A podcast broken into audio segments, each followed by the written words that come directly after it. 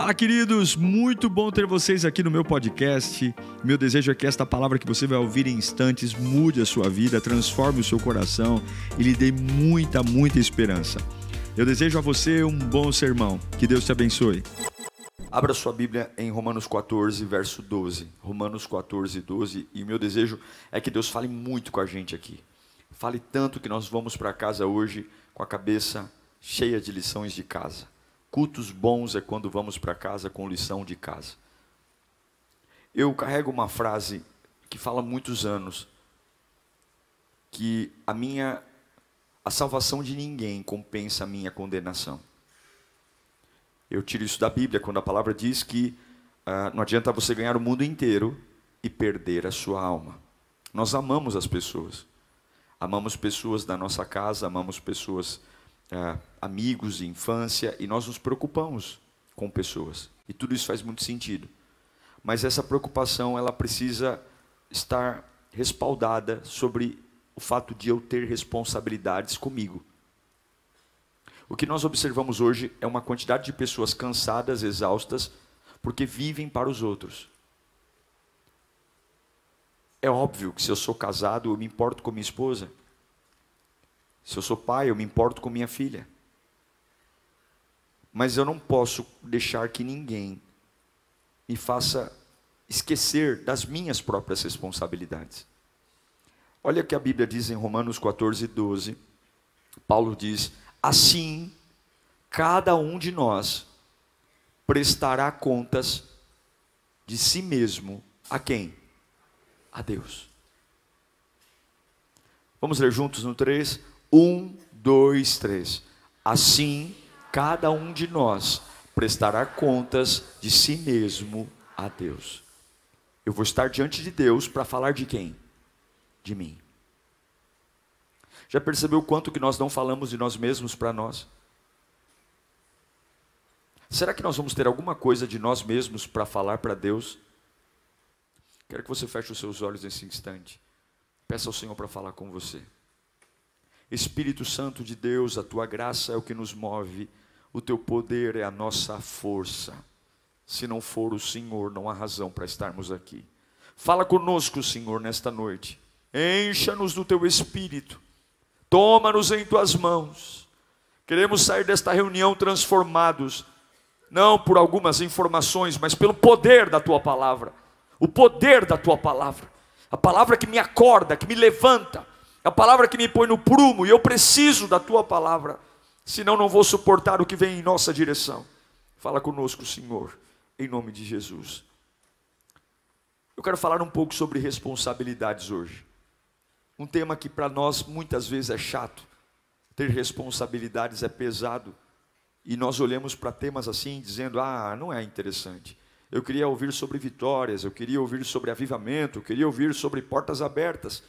Mas eu acredito de verdade que se nós fazemos a nossa lição de casa, a gente passa na prova. Repita comigo: quem faz lição de casa sempre passa na prova. É verdade ou não é? E quem não faz lição de casa tem que colar na hora da prova. Quem faz lição de casa passa na prova. E lição de casa é responsabilidade. Existem quatro áreas que você tem que se preocupar muito com você. A primeira delas é o que te move. O que move você? Ah, o que me move são pessoas. O que me move são sonhos. O que me move é dinheiro. O que me move é amor. O que me move é sexo. O que me move é sair, viajar. O que me move é estar com meus filhos. O que me move são meus netos. O que me move é servir na igreja. Servir é a minha vida. O que me move você vai prestar contas a Deus do que te move. E se o que nos move for algo que pode parar de se mover, a qualquer momento nós podemos simplesmente parar. Eu também me sou responsável pelos cuidados que tenho com as minhas relações pessoais.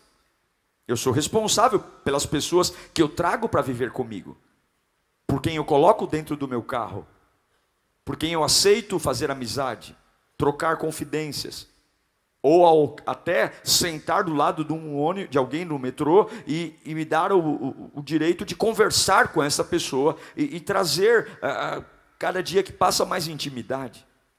Existem pessoas que nós não escolhemos, mas existem outros que nós escolhemos, e a maioria das pessoas que nos dão problemas são pessoas que nós escolhemos. Raras pessoas que você não escolheu te darão problema. Então eu sou responsável pelos meus movimentos e sou responsável pelos meus relacionamentos. Eu sou responsável pelo meu desempenho. Eu sou responsável. A gente olha e diz assim: ah, o Brasil está em crise, tem muita gente ganhando muito dinheiro esse ano. Eu sou responsável. Tem pessoas que ganham uma renda igual a outra, um tem uma casa maravilhosa e o outro mora num barraco. Porque excelência não tem a ver com dinheiro. Excelência tem a ver com coração. Miséria e pobreza não são sinônimos. Eu posso ser pobre, extremamente excelente, como eu posso ter muito dinheiro no bolso e ser um baita do miserável.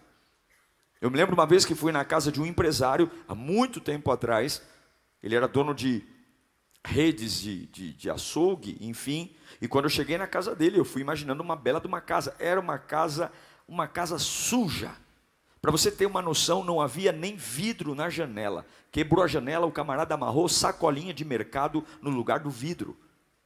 E eu não entendia. Certamente a conta bancária dele estava lotada de dinheiro. Mas o cara era miserável, avarento. Eu sou responsável pelo meu desempenho. Eu sou responsável por quantas bolhas eu vou furar daquilo que eu recebi da minha mãe, do meu pai. Porque filhos são flechas.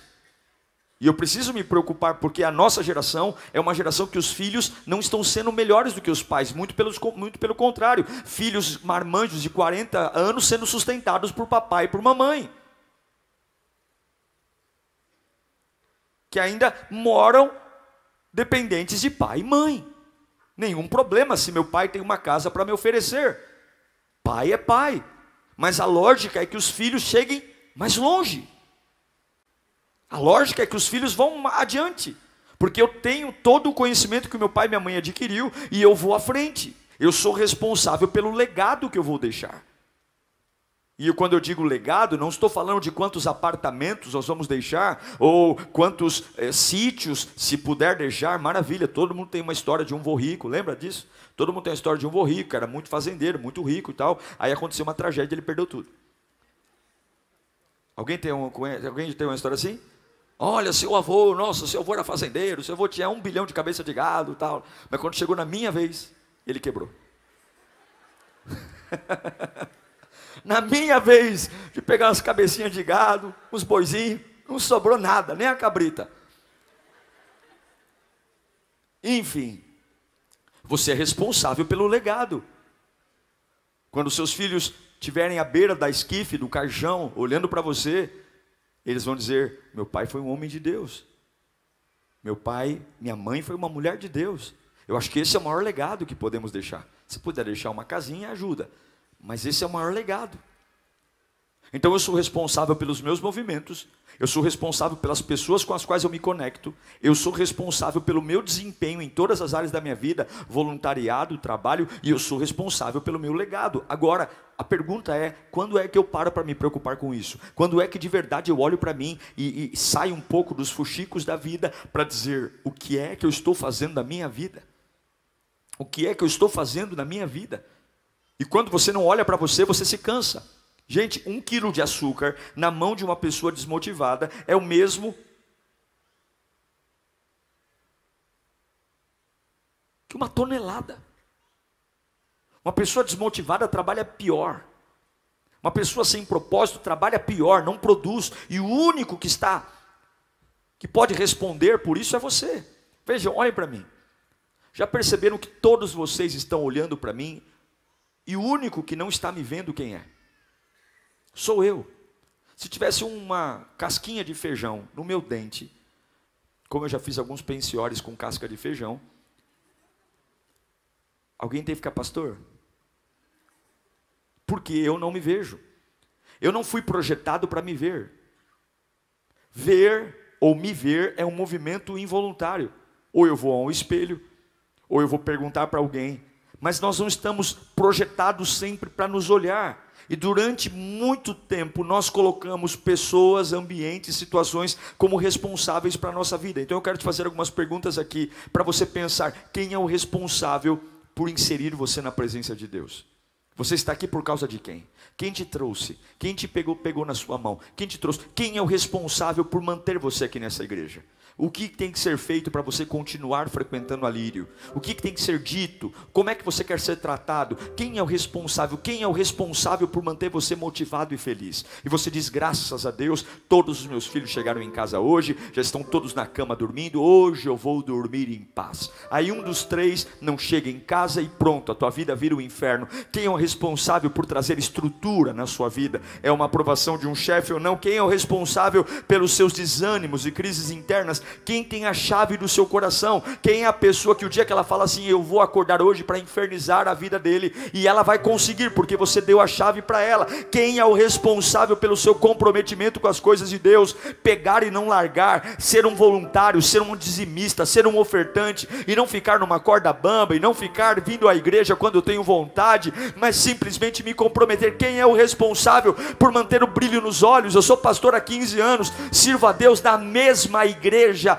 desde que nasci e eu nunca sequer perdi a paixão por Deus. Já desanimei com o líder, já desanimei com o pastor, já desanimei comigo mesmo, mas nunca na minha vida eu tive uma crise de existência para dizer Deus não existe. Nunca. Por quê? Porque eu sempre aprendi desde a época que meus pais me ensinaram de criança, você tem que ser responsável. Vamos falar de responsabilidades aqui? Quem são as pessoas que são responsáveis por você? Vivemos uma época que ninguém assume nada. Ninguém assume, a gente lava roupa suja o tempo todo e todo mundo tem uma história triste para contar, apontando o dedo para os outros e dizendo: Eu poderia ser melhor, pastor. Eu até queria ser melhor, eu até queria ser cheio do Espírito Santo, eu até queria ser tomado da glória de Deus, mas eu tenho uma história. Mas assim, o que acontece? Meu começo aqui na Lírio não foi bom, meu começo não foi legal. Culpam pessoas, culpam Satanás, culpam igreja, culpam Deus, culpam o bairro, culpam todos, mas Deus está trazendo você aqui hoje para dizer: se você quer vencer essa guerra, está na hora de você parar de ser uma criançona mimada, está na hora de você parar de contar histórias fúteis e assumir o seu papel de homem e mulher de Deus, porque a única coisa que eu quero de criança em você é o coração da inocência. Em relação às batalhas da vida, eu não quero que você lute como criança, eu não quero que você fale como criança, eu não quero que você vai trabalhar amanhã como criança, eu não quero que você pegue o ônibus como criança, eu não quero que você entre naquela reunião na tua empresa como uma criança. Eu não te dei meu filho na cruz do Calvário para você andar de chupeta achando que eu vou fazer tudo por você. Esforça-te e eu te ajudarei. Faça a tua parte e eu serei por você. É um tempo de responsabilidade. Eu preciso ter responsabilidade. Eu preciso liderar com responsabilidade. Eu preciso ser pai com responsabilidade. Eu vou te dar um exemplo do que é responsabilidade. Porque nós temos a ideia de que responsabilidade é ser perfeito.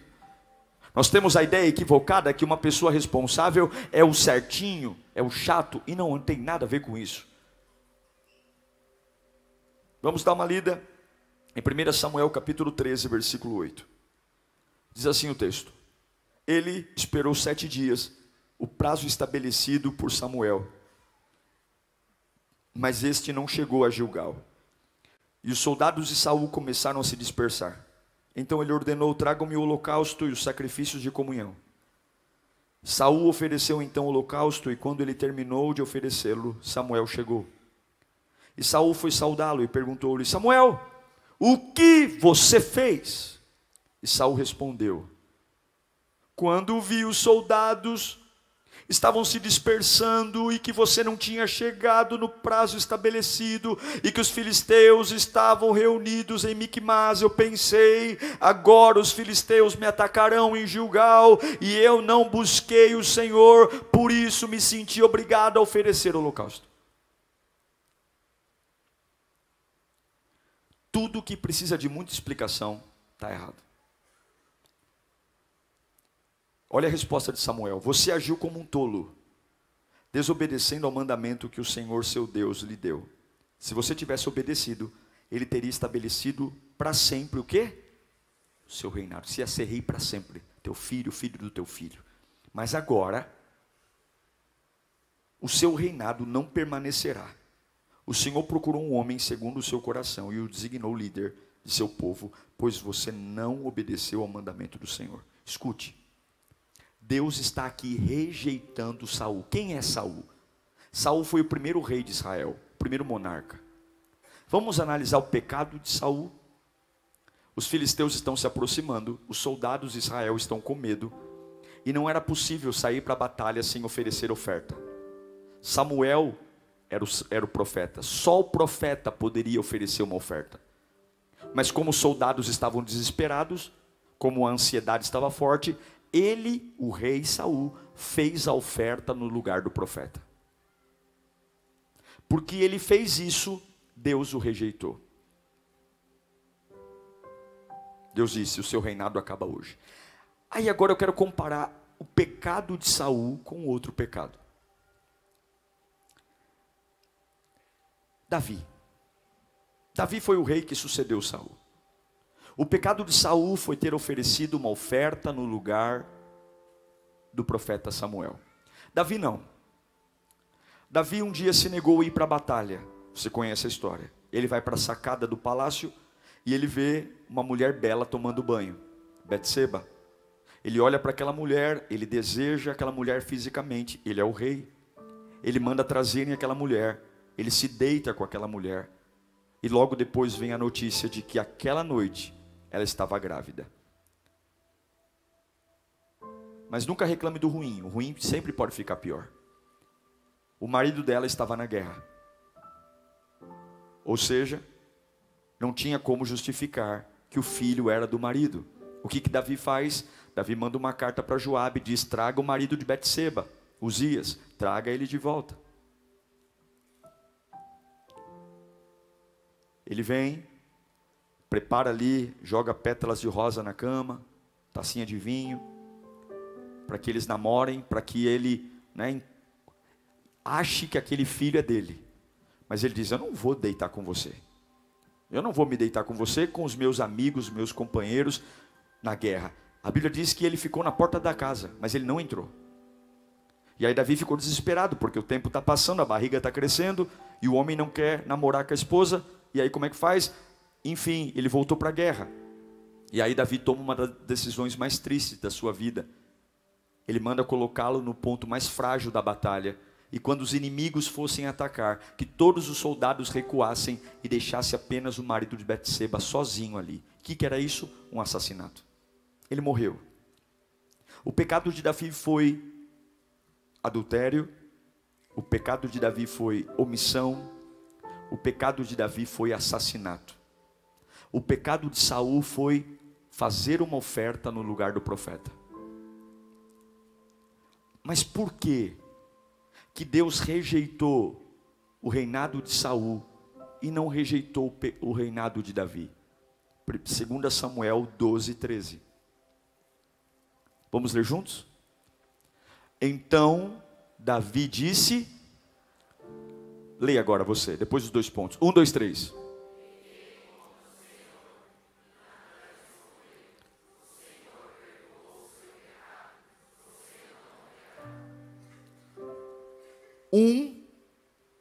Oferece uma oferta no lugar do profeta. E Deus diz: o seu reinado acabou para sempre. O outro adultera e comete assassinato. Deus o perdoa e o seu reinado se prolonga. Por quê? Porque não é a gravidade do pecado, é a minha responsabilidade diante do que eu faço. Quando Saul peca, Samuel pergunta: "O que que você fez?" Sabe o que Saul diz? "A culpa é sua. Você não estava aqui. A culpa é dos filisteus, eles estão colocando medo na gente. A culpa é dos soldados, eles estão nervosos. Por culpa de vocês, por culpa de vocês, eu peguei a oferta e fiz o lugar de Samuel. E Deus diz: acabou. Davi adultera, Davi assassina um homem, mas quando Natão confronta, ele fala: Eu, eu pequei, a culpa foi minha, eu fiz bobagem, eu fiz o que não deveria. Nós sempre achamos que o que define o nosso recomeço é a gravidade do pecado. E nós ficamos comparando nossos erros com os erros dos outros para saber se os outros que erraram parecido com a gente venceram ou conseguiram superar, mas Deus não vê como o homem vê. Deus não está interessado em estudar o teu pecado. Deus só quer entender se você está disposto a assumir responsabilidades pelo que está por vir. Não é sobre o que você fez, é sobre quem é o responsável. Enquanto você estiver dizendo, foi os filisteus, não, não, foi os soldados, não, não, eu não fiz nada, não, eu, eu não tive escolha, porque foi a pressão. Mas você tem que dizer, Senhor, fui eu, fui eu, fui eu. Eu poderia ter dito, eu não vou entregar oferta. Eu poderia ter dito: Eu não vou fazer nada enquanto Samuel não chegar. Veja, meu irmão, eu quero que você entenda hoje: tudo que Samuel tudo que Saul fez foi oferecer um sacrifício a Deus, mas um sacrifício a Deus sem responsabilidades, do jeito errado, Deus rejeita. Do outro lado tem um adúltero que matou, fugiu da batalha, mas quando ele precisa assumir aqui, o que ele fez, ele assume. Todos hoje estão procurando alguém para culpar, todos hoje estão procurando alguém para responsabilizar, mas a vida muda quando você bate no peito e diz: Ei, Jesus, sou eu e você, você e eu, a culpa é minha. Muita gente trabalhou contra mim, muita gente tentou enfiar o dedo na minha cara, mas eu quero dizer hoje: eu não serei uma criança, eu vou assumir a minha responsabilidade. Meu casamento não deu certo até agora, eu sinto muito, mas eu vou assumir o meu papel de homem e eu vou fazer dar certo. O meu filho está nas drogas, eu não vou ficar dizendo que o mundo é cruel, porque desde que o diabo está solto, o mundo é cruel. Eu vou dizer: o diabo está fazendo o papel dele e eu vou fazer o meu papel. Eu não vou dizer que a culpa é da minha sogra. Eu não vou dizer que a culpa é do meu sogro que se mete na criação do meu filho. Eu não vou dizer que é a minha esposa. Eu vou colocar o bumbum no sofá e eu vou dizer: Deus me ajuda, porque a culpa é minha. Eu sou o culpado. Eu sou responsável. Chega de apontar os dedos. Chega de chorar, pedir um ombro amigo. Chega de ficar fazendo de vítima. Se você quer perder o trono, continue sendo uma vítima. Se você quer ver a tua geração morrer, morrer, continue transferindo a responsabilidade. Se você quer ver a bênção de Deus indo para os teus filhos, para os teus netos, para os teus bisnetos, dobra o joelho, bata no peito e diga: Deus, a culpa é minha. Eu pequei, eu errei, eu parei de orar, eu dei ouvidos a quem não devia, eu parei para ouvir conversa tola, eu fiquei na internet ao invés de ouvir minha família. Eu, eu, e se você se arrepender, a mesma boca que apontou o teu pecado vai dizer: Deus está te perdoando e não tirará a unção da tua vida. Não vai tirar. Aleluia. Gálatas capítulo 4, versículo 1 e 2. Vamos lá. Digo, porém, que enquanto o herdeiro é menor de idade, nada difere de um escravo, embora seja dono de tudo. No entanto, ele está sujeito aos guardiões e administradores, até o tempo determinado por seu pai. Paulo está falando, ei Gálatas, ei igreja de Galácia, vocês são como crianças. E criança não pode assumir herança. Ah, mas meu pai tem uma bufunfa no banco. Pois bem, até você ter 18 anos, você não põe a mão em um real. Você vai ter que pedir para um tutor te liberar 10 reais. Você não tem direito de fazer movimentação bancária, você não tem direito de vender um patrimônio, embora tudo seja seu. Tudo que é do pai é seu. Mas se você é menor de idade, você não tem autoridade sobre nada do que o pai tem para você. Imagine ser dono de tudo Imagine quantas coisas Deus poderia derramar em nós. Imagine quantos milagres, quantos avivamentos. Imagine quanta unção. Imagine quanta força Deus poderia derramar em nós hoje. E Ele diz: Eu não posso te dar, porque você é uma criança. A criança, ela não assume responsabilidade. E ela não precisa porque ela tem um pai que se responsabiliza. Eu não quero minha filha com sete anos preocupada em pagar boleto. Eu não quero minha filha preocupada se eu paguei a conta de água, luz ou telefone. Eu quero que ela brinque. Eu quero que ela descanse. Mas nós já estamos marmanjos demais para brincar. Nós já estamos adultos demais para continuar pensando, falando e entendendo a vida como criança. Se nós não encontrarmos a responsabilidade, nós nunca vamos encontrar a graça de Deus. Em Mateus 7, versículo 1, Jesus vai dizer ainda mais: Não julguem para que vocês não sejam julgados, pois da mesma forma que vocês julgarem, vocês serão julgados, a medida que usarem, também será usada para medir você. Porque você repara no cisco do olho do seu irmão e não se dá conta da viga que está no seu próprio olho.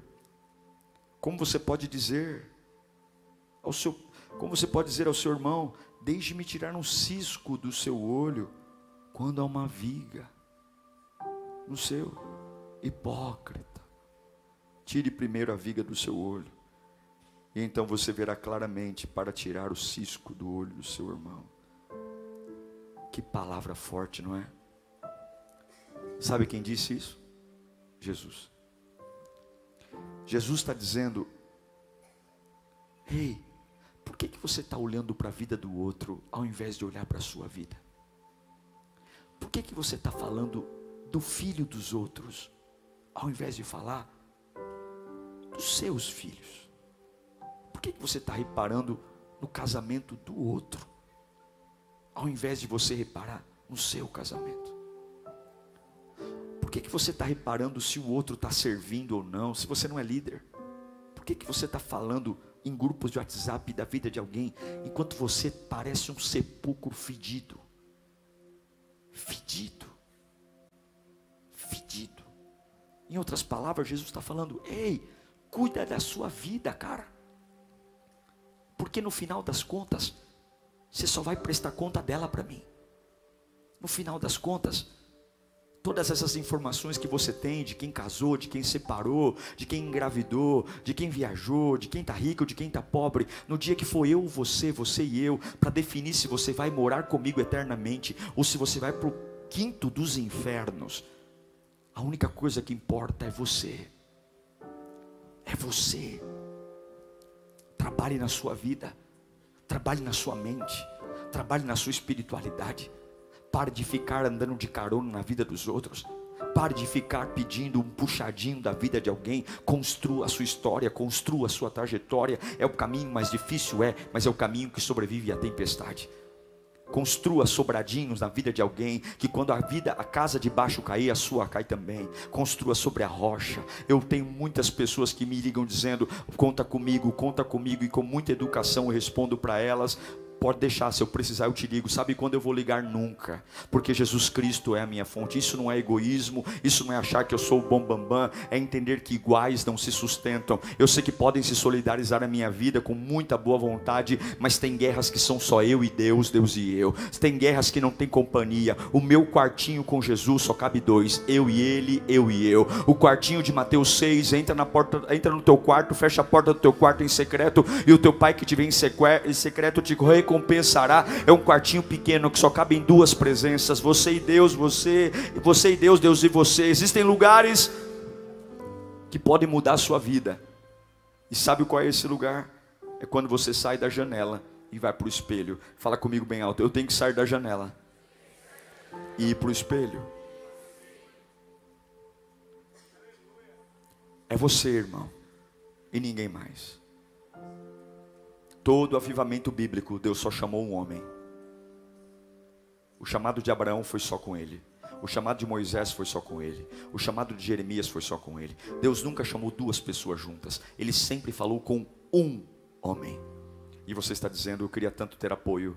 Eu queria tanto ter uma, uma corrente de amizade. Deus nunca chamou uma multidão. Deus sempre chamou um homem um homem. Para com esse mimimi desgraçado. Deus chamou um homem, ele chamou você. E todo que ele chama, ele habilita, todo que ele chama, ele capacita. Pare de buscar culpados, ou você vai ser como um Saul, ver o seu reino morrer, ver seus filhos sendo piores do que você, vendo seus filhos repetir. Eu fico muito triste quando vejo filhos imitando o pior dos pais. Pais que algumas vezes são fofoqueiros e os filhos começam a ser fofoqueiros. Pais mentirosos e filhos mentirosos. Não transmita o pior de você para os seus filhos. Assuma a responsabilidade, diga: Eu não recebi coisas boas do meu pai, mas eu não vou transferir as tranqueiras que meu pai me deu para os meus filhos. Usa a tua melhor versão. Faça teus filhos aprenderem a orar. Faça teus filhos aprenderem a clamar a Deus. Faça teus filhos aprenderem a jejuar. Faça teus filhos aprenderem a servir a Deus com piedade. Faça teus filhos estar no sofá falando da vida de alguém. Manda aquela boca. Aqui em casa não se fala da vida de ninguém, não. Aqui em casa não se fala mal de ninguém, não. Ah, não vai falar, ah, não vai falar. Aqui em casa a gente só vai falar bem das pessoas. E se não tiver nada bem para falar, nós vamos calar a boca, nós vamos adorar a Deus ou vamos ficar em silêncio, porque aqui em casa nós temos uma responsabilidade. No dia do juízo final, não é relatório do fuxico que vai fazer você entrar no céu. No dia do juízo final, são as nossas vestes brancas, é o óleo do é o óleo da unção na nossa cabeça. É hora de parar de culpar os outros. É mais fácil culpar o diabo, é mais fácil culpar as pessoas, é mais fácil culpar o passado, é mais fácil culpar o meu vizinho, mas Deus está dizendo: nenhum passado, nenhuma pessoa, nenhum processo, nenhuma programação, nenhum paradigma é páreo para o poder que eu posso derramar em você. Quando você bate no peito e diz: Eu sou um pecador, mas eu preciso da graça de Deus. Romanos 3,23 diz: Todos pecaram e estão fora da glória de Deus. Eu sou um pecador. E eu encerro dizendo três coisas básicas para você nunca mais esquecer. Você é responsável por três coisas na sua vida, e se você abrir mão disso, a tua casa cai. Você é responsável em primeiro lugar pela sua paixão por Deus. Fala comigo, minha paixão por Deus é minha responsabilidade. Não vem com uma papagaiada de dizer depois do que fizeram comigo, eu não sei se continuo na presença de Deus. Cale a sua boca. É melhor ficar quieto do que falar isso. A sua paixão por Deus é responsabilidade sua. Falharam com você, mude de igreja. Mas não coloque Deus no mesmo balaio que você coloca as pessoas. Não coloque Deus no mesmo balaio que você coloca as pessoas. Não venha me dizer que porque as pessoas falharam com você, você está desanimado. Eu estou desanimado, eu posso estar desanimado com a lírio, eu posso estar desanimado com a assembleia. Em relação ao Deus da minha vida, nunca. Você é responsável. Paulo vai dizer para Timóteo, em 2 Timóteo 1,6: Por essa razão, eu torno a lembrar-lhe que, e que mantenha viva a chama do dom de Deus que está em você, mediante a imposição de mãos. Paulo está falando, Timóteo, eu coloquei a mão na tua cabeça e declarei a chama do dom de Deus em você. A partir de agora, se vira. Não me manda mensagem, não liga para mim, eu vou seguir meu ministério. Mantenha a chama acesa. É teu problema. É teu. Perdeu a dracma? Fecha a porta e vai varrer a casa. É sua paixão manter. E muitos têm perdido a paixão por Deus, porque não assumiram a responsabilidade. Estavam animadinhos porque o pastor te dava atenção, estavam animadinhos porque você era popular na igreja, e tinham a paixão porque faziam um monte de coisa. Quando tiraram o que te deram, você não sabe mais como ter paixão por Deus estava apaixonado por Deus porque estava namorando um gatinho, uma gatinha, estava apaixonado por Deus porque tinha um carro maravilhoso, veio a tempestade e fez o príncipe virar um sapo, e agora você está aí com cara de ódio dizendo: Eu estou tão triste, como se Deus tivesse culpa das péssimas escolhas que nós fazemos, principalmente na área dos relacionamentos. A paixão por Deus é sua responsabilidade. A segunda responsabilidade que você tem é sobre as suas escolhas. Alguns dizem: "Eu não tenho eu não tenho opção, pastor, eu tive que escolher". Saul falou isso. Saul falou: "Ei, Samuel, não brigue comigo, porque eu ofereci a oferta no teu lugar. Eu não tive escolha, ninguém chegou a tempo". Mas olha o que a Bíblia diz, Deuteronômio 30, 19. Esse texto é um tapa na nossa cara quando nós fazemos carinha de vítima, dizendo: Eu não tive escolha, pastor. Eu não tive escolha. Se o senhor soubesse como é em casa. Eu tive que ceder, eu tive, senão enlouquecia. Olha o que diz a Bíblia: hoje invoco os céus e a terra como o quê? Como testemunha. Testemunha contra vocês, de que coloquei diante de vocês a vida e a morte, a bênção e a maldição. Agora, escolham a vida para que vocês vivam e seus filhos vivam. Deus está dizendo: todo caminho que você for tem duas portas: vida e morte. Eu só vejo morte, procura que em algum lugar tem vida. Eu só vejo maldição. Em algum lugar tem. Se você só tem escolhido a morte, a culpa é sua, porque Deus nunca vai colocar você num labirinto. Nunca. Você é responsável pelas suas escolhas. Você escolhe trabalhar honestamente, você escolhe trabalhar desonestamente. Você escolhe ter uma vida dupla, você escolhe ser uma pessoa íntegra. Você escolhe falar bem dos outros e você escolhe ser uma pessoa boca de urubu, que só fala de carniça, só fala da desgraça dos outros. Você escolhe agradecer a Deus e você escolhe ser um praguejador dos infernos. Nós escolhemos. Nós escolhemos estar num culto no dia mal e faltar no culto no dia mal. E a terceira coisa para encerrar. Você é responsável pela sua paixão por Deus. Você é responsável pelas suas escolhas. E último, você é responsável pelo que você pensa. Você ganha com a cabeça e você perde com a cabeça. A Bíblia fala em Romanos 12 que você precisa transformar os seus pensamentos. O diabo, ele sempre vai tentar colocar você em pânico. Mas olha o que a Bíblia diz em Isaías 55, 9. Assim como os céus são mais altos do que a terra, também os meus caminhos são mais altos do que? Do que os seus caminhos. Os meus pensamentos são mais altos do que os seus pensamentos. Eu escolho pensar como um humano e eu escolho pensar como alguém sobrenatural. Eu escolho enxergar as coisas como qualquer um enxerga, ou eu escolho enxergar a vida como Deus quer que eu enxergue. Eu escolho tomar decisões pela média das pessoas que estão ao meu lado, ou eu escolho saber, Deus, o Senhor deve ter um pensamento mais alto do que o meu. Eu quero pensar como o Senhor quer que eu pense. Eu preciso pensar. Eu não, eu não vou tomar essa decisão no calor da raiva. Eu não vou, eu não vou sair falando coisas que eu vou me arrepender para a vida inteira. Eu não vou deixar dois minutos de ódio fazer ou estragar o meu destino. Então, Senhor, me dê um pensamento diferente. Deus, me faça ver o que eu não estou vendo. Deus, me faça olhar para um ângulo que eu não estou olhando. Deus, me faça pensar. Porque se a paz que excede o entendimento é a paz de Deus, eu quero essa paz. Eu quero encerrar esse sermão dizendo que se a culpa nunca foi sua, se nós nunca assumirmos as responsabilidades, nós sempre seremos uma vítima. E quando você é uma vítima, você sempre é a parte mais frágil.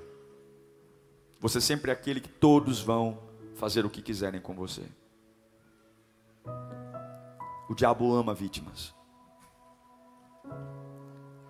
Mas se você bater no peito como Davi, foi grave o que eu fiz. E você dizer para Deus, Deus, eu pequei. Deus, eu não orei o que tinha para orar. Deus, eu eu não fui fiel como tinha que ser. Deus, eu não eu não levei a sério a tua obra. Mas não, não vou culpar ninguém não. A culpa não é do líder, não. Isso é coisas de criança. Culpa minha.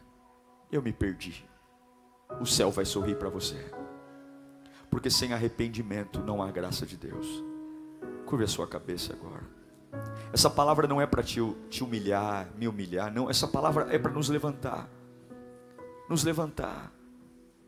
Essa palavra é para nos colocar no eixo. Talvez você está com pedra nas mãos, várias pedras, dizendo: Olha, pastor, um dia eu vou te contar a minha história, viu? Um dia, se eu, vai, se eu tiver tempo, eu vou sentar e vou te contar a minha história. Do quanto fizeram mal para mim. E talvez seja até verdade. Talvez seja verdade que não foram honestos, não foram legais, podiam ter te respeitado, podiam ter te amado, te valorizado, mas e daí? Você acha que tem alguma coisa que eles possam fazer que vai reparar o estrago que já fizeram? Será que não é hora de parar de olhar para o retrovisor e olhar para Deus? E eu não vim aqui para falar do meu passado, o meu passado já está feito, eu vim aqui para olhar para frente. E a única forma de olhar para frente é dizer: Deus, eu pequei. Deus, eu, eu, eu, talvez tomaria uma decisão no passado diferente, mas eu não tenho como editar o passado, eu não posso voltar lá mais. Então eu posso consertar agora. Então, nesse meu quartinho escuro, diante de Ti, eu te peço perdão, perdão porque se essa pessoa me fez tão mal, se essa pessoa me machucou tanto, é porque eu dei muito poder a ela. Se essa pessoa, meu Deus, ela arrebentou com a minha alma, Por que, que eu deixei ela ter tanto acesso a mim? Por quê? Se eu perdi o chão, se eu disse que ia morrer, por que, que eu fiz de alguém o meu tudo? Por que, que eu fiz de alguém a minha fonte? Por quê? Mas eu estou aqui assumindo a minha responsabilidade, porque se eu não assumir minha responsabilidade, eu não vou vencer a batalha atual, eu não vou vencer, eu vou ficar patinando na vida, eu vou ficar patinando, e o diabo sempre colocando maná, o diabo sempre colocando maná azedo para mim, para que eu fique amargo, amargo, amargo, e os meus dons vão morrendo, o meu talento vai morrendo, o tempo vai passando, e eu vou enferrujando, enferrujando, e sendo exatamente o que o diabo quer que eu seja, um nada, um nada, Saul virou um nada, a, a linhagem de Saul virou nada. Saul não foi nada depois da sua queda, porque um homem que é criança, ele não consegue reproduzir. Uma, um homem que é infantil, ele não consegue gerar filhos sadios. E é por isso que Deus diz: você deixa de ser rei, e eu vou pôr outro. Mas o outro é um adúltero, mas o outro é um assassino. Mas esse adúltero e assassino, a mesma força que ele teve para cair, ele teve para levantar e dizer: a culpa é minha, eu errei, eu pequei, eu preciso de misericórdia, eu preciso de ajuda. E Deus diz: Eu vou então estar com você, Davi, porque eu estou perto daqueles que se humilham, eu vou exaltar aqueles que se humilham na minha presença. Deus trata o nosso coração nesta noite, todas as áreas da nossa vida, que o orgulho está no trono, todas as áreas da nossa vida, que a arrogância, nós temos um monte de culpa, culpamos o mundo, culpamos pessoas, culpamos tudo e nós sempre somos uma vítima assustada no canto do quarto. Mas hoje não, hoje a tua presença me habilita. Hoje eu declaro que nada vai impedir o meu crescimento. Hoje eu declaro que os meus filhos vão ser muito melhores do que eu. Hoje eu declaro que eu não vou transferir aos meus filhos a minha pior versão. Eu não vou culpar mais o meu ex, eu não vou culpar mais a minha ex, eu não vou culpar mais o meu trabalho. Eu não vou dizer que eu sou assim por causa do meu chefe. Hoje eu vou dizer, Deus, vamos resolver essa conversa, eu assumo a minha responsabilidade e eu peço: cura-me, Senhor, levanta-me, Senhor, aviva-me, Senhor, transforma minha alma, Senhor, me perdoa, Senhor, porque eu não quero ver meus filhos pagando um preço por aquilo que é culpa minha, eu não quero ver a minha geração morrendo, eu não quero ver a minha geração doente, eu não quero, a culpa é minha, e hoje eu me declaro culpado para ser perdoado, porque aquele que confessa e deixa a alcançará a misericórdia. Aleluia. Uau! Eu tenho certeza que Deus falou com você. Tenho certeza que depois desta palavra a sua vida não é mais a mesma. Peço que você também me acompanhe nas minhas redes sociais: Instagram, Facebook YouTube. Me siga em Diego Menin. Que Deus te abençoe.